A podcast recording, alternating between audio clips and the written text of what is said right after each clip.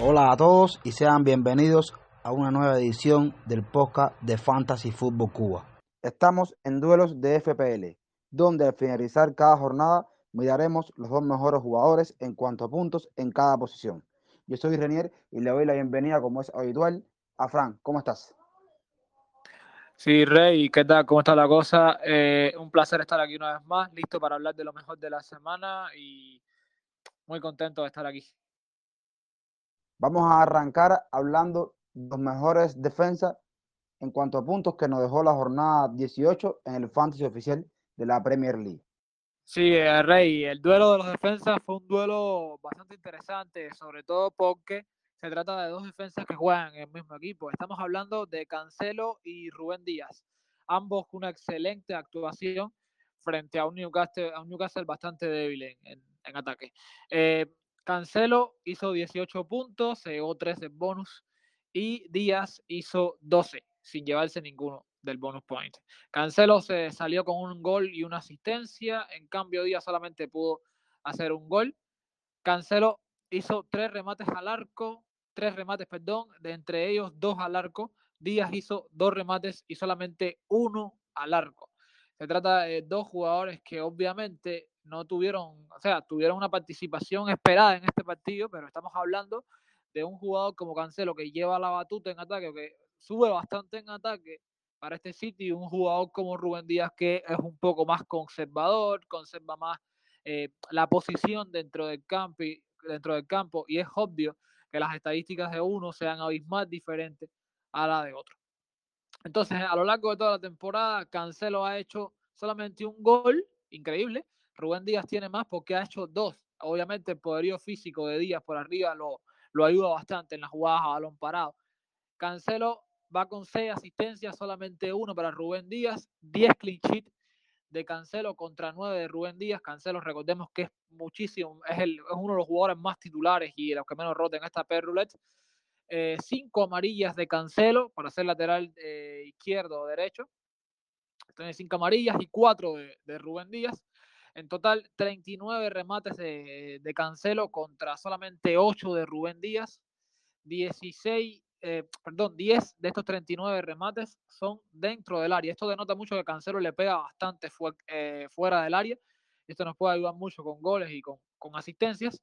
Y 7 solamente dentro del área de Rubén Díaz. En total son 15 tiros a puertas los que tiene Cancelo y solamente 2 de Rubén Díaz.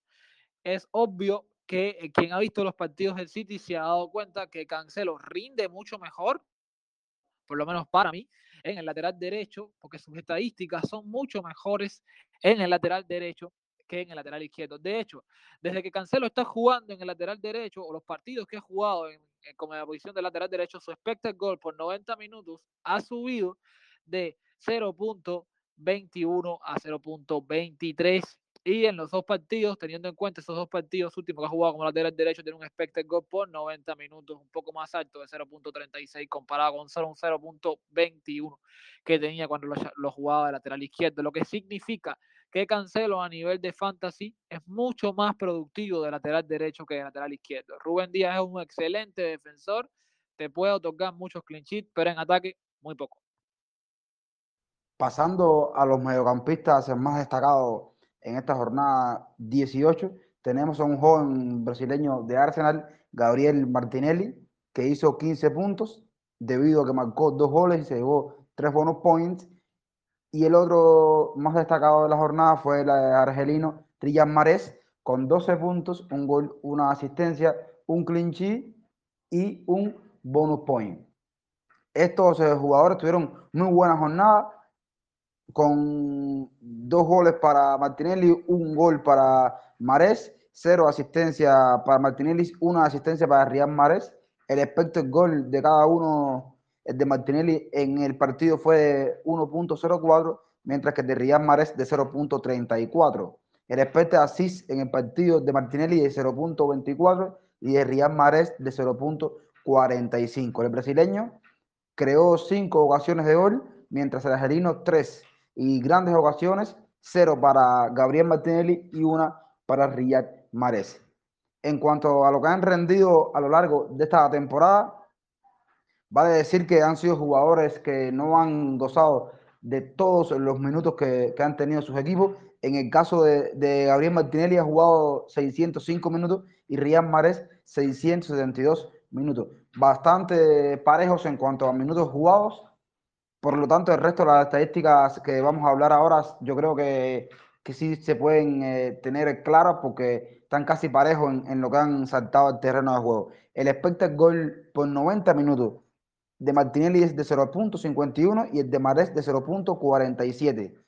Eh, cuatro goles para cada uno en la temporada, tres asistencias para Martinelli y cuatro para Rian Mares. El expected assist por 90 minutos de Martinelli es de 0.26, mientras que de Rian Mares es de 0.41. Ojo, Mares sumando los X gol por 90 minutos y las X assist por 90 minutos tiene 0.88 casi te hace o te genera una, un retorno por partido. Es interesante el rendimiento de Rian Mares. Mientras que en el caso de Martinelli, sumando estas dos eh, estadísticas, tiene un 0.77. No estaba tan alejado de Mares, pero no es tan bueno como el del Angelino. Igual, destacar el rendimiento de, Martinelli, sobre todo en este partido, fue espectacular y supo eh, traducir eh, todo el, el, juego de Arsenal en goles y por supuesto que, es digno de, tener en cuenta en estos siguientes partidos que decían la tiene bastante cómoda. En lo involucrado han estado en los goles eh, de su equipo, Martinelli está involucrado en el 53.8 de los goles por ciento y Mares en el 40%. Martinelli crea una ocasión de gol cada 38.1 minutos, mientras que Mares lo hace cada 30 minutos. Lo del Angelino es espectacular. Por ahí la única duda puede ser las rotaciones que sufra en el equipo de Guardiola, pero en cuanto a rendimiento, cada vez que salta el campo lo hace muy bien. Dos jugadores que estuvieron bien en esta jornada y dos jugadores que pueden ser referentes para las siguientes eh, Game Week que se nos vienen. Vamos a pasar entonces a los delanteros. Llevamos una racha o, o una temporada, para decirlo bien, donde los delanteros no han sido los principales artífices de puntos para los gerentes. Y esta jornada no fue la excepción desastre de los delanteros, Frank. ¿Cuáles fueron los delanteros que más puntos dieron en esta jornada?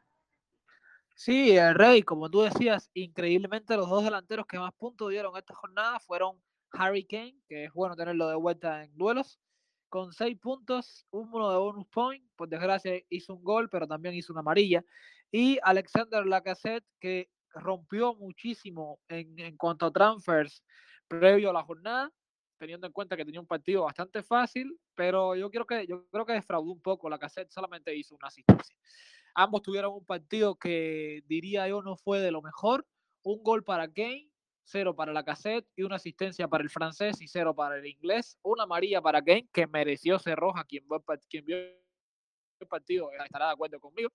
Seis remates de Hurricane y de estos seis remates, dos tiros a puertas, solamente dos remates de la cassette y de los dos remates los dos fueron a puerta. En lo que va de temporada, el Huracán tiene solamente dos goles. Teniendo en cuenta que juega mucho más de lo que juega la cassette, no es comparable porque el francés también tiene dos dianas. Una asistencia solamente para Harry Kane y dos asistencias para la cassette. Cuatro clean para cada uno, pero aquí viene una cosa que preocupa mucho del jugador inglés. Tres amarillas para un delantero creo que es un poco excesivo para Harry Kane. 38 remates de, Harry Kane contra 11 solamente de la cassette. 24 de estos 38 son dentro del área para el 10 del Tottenham y 10 solamente son para el francés.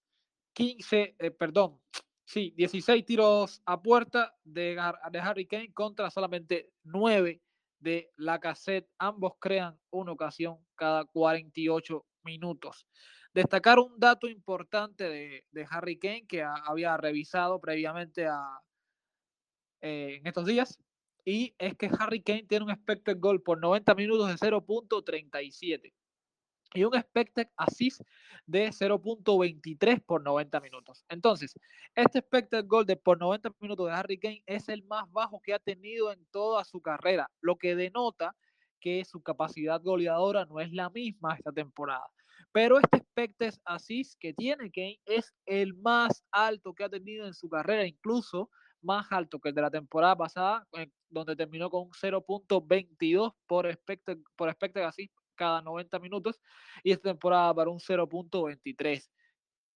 ¿Qué denota esto? Que Kane está ocupando más una posición de 10 de salir a recibir el balón y es Heuminson quien pica o quien busca el gol. Esto puede ser eh, una traba para fichar al, delantero inglés, pero hay quien está a favor de esto y cree que Kane puede dar muchos retornos en un futuro. Particularmente yo creo que ahora mismo la mejor opción es el coreano, pero eso es tema de otro podcast. Solamente destacar en, en los delanteros que también Gabriel Jesús hizo cinco puntos, al igual que la GC, pero como, como es habitual en nuestras elecciones, nos guiamos por el rival que enfrente, ¿no? Y en este caso, la cassette enfrentó un rival que, estaba que está mejor ubicado en la tabla de posiciones que, que enfrentó Gabriel Jesús. Entonces vamos a pasar a los duelos que dejaremos propuestos para la jornada 19, que parece ser que se va a jugar. Entonces eh, traemos eh, seis jugadores por posición. Fran, ¿cuáles serán los duelos que dejaremos propuestos? Sí, eh, los duelos que dejamos para esta próxima jornada, eh, Rey, son bastante interesantes también porque se trata de un Ben White de una defensa del Arsenal que ha salido bastante sólido, que está bastante sólido últimamente y viene con una dinámica muy positiva contra un Norwich que está en los puestos de descenso. White tendrá enfrente a Harry Maguire, una defensa de United que no es tan sólida y eh, va contra un Newcastle. Rey, ¿con quién te quedas en este duelo? Yo me voy, por supuesto, con Ben White. Yo creo que Arsenal está muy bien y Norris no. Yo te sigo tu iniciativa, también me quedo con el del Arsenal. En la medular tenemos un duelo de Sadio Mané versus Leeds contra Jared Bowen versus Southampton. Rey, ¿con quién te quedas? Me voy a ir eh, esta vez con Jared Bowen porque creo que, que, tiene una dinámica muy buena este futbolista y creo que la puede hacer muchos años en sus antes. Yo en este caso me quedaría con Mané porque creo que la defensa del Leeds es un coladero y el, el, el Liverpool puede hacerle muchísimos goles a este Leeds. Por último, en la delantera nos vamos con Wood versus el Everton contra Gabriel Jesús versus Leicester City. ¿Con quién te queda, Rey? Defensas maltrechas las dos. Eh, que van a enfrentar a estos dos delanteros, pero voy por un tema de probabilidad con Chris Good. Yo creo que ya es hora de que el inglés marque y este Everton se le pinta solo. Yo también, Rey, me voy con el de Bernie, sobre todo porque con Pet uno nunca sabe y a lo mejor Jesús abre en el banquillo. Yo creo que hemos hablado bastante en cuanto a estadísticas de esta jornada. Por mí, muchas gracias por, por darme la oportunidad de compartir contigo este espacio. No, Rey, el placer es mío y sabes, siempre es una alegría para mí estar contigo en estos podcasts. Eh, un saludo para todos los que nos escuchan y que muchas flechas verdes. Bien, aquí estaremos hablando de FPL dentro de un par de días ya en podcast estelar y por, por lo pronto despedirnos. Estamos llegando al final del episodio de hoy. Decirles que nos pueden seguir en las redes sociales, en Twitter bajo la cuenta arroba fan-food-cuba. También nos pueden seguir eh, en Telegram. Recuerden que en la descripción del podcast están las cuentas personales de cada uno de nosotros. Yo soy Renier y como siempre les digo, chao, los quiero y cuídense.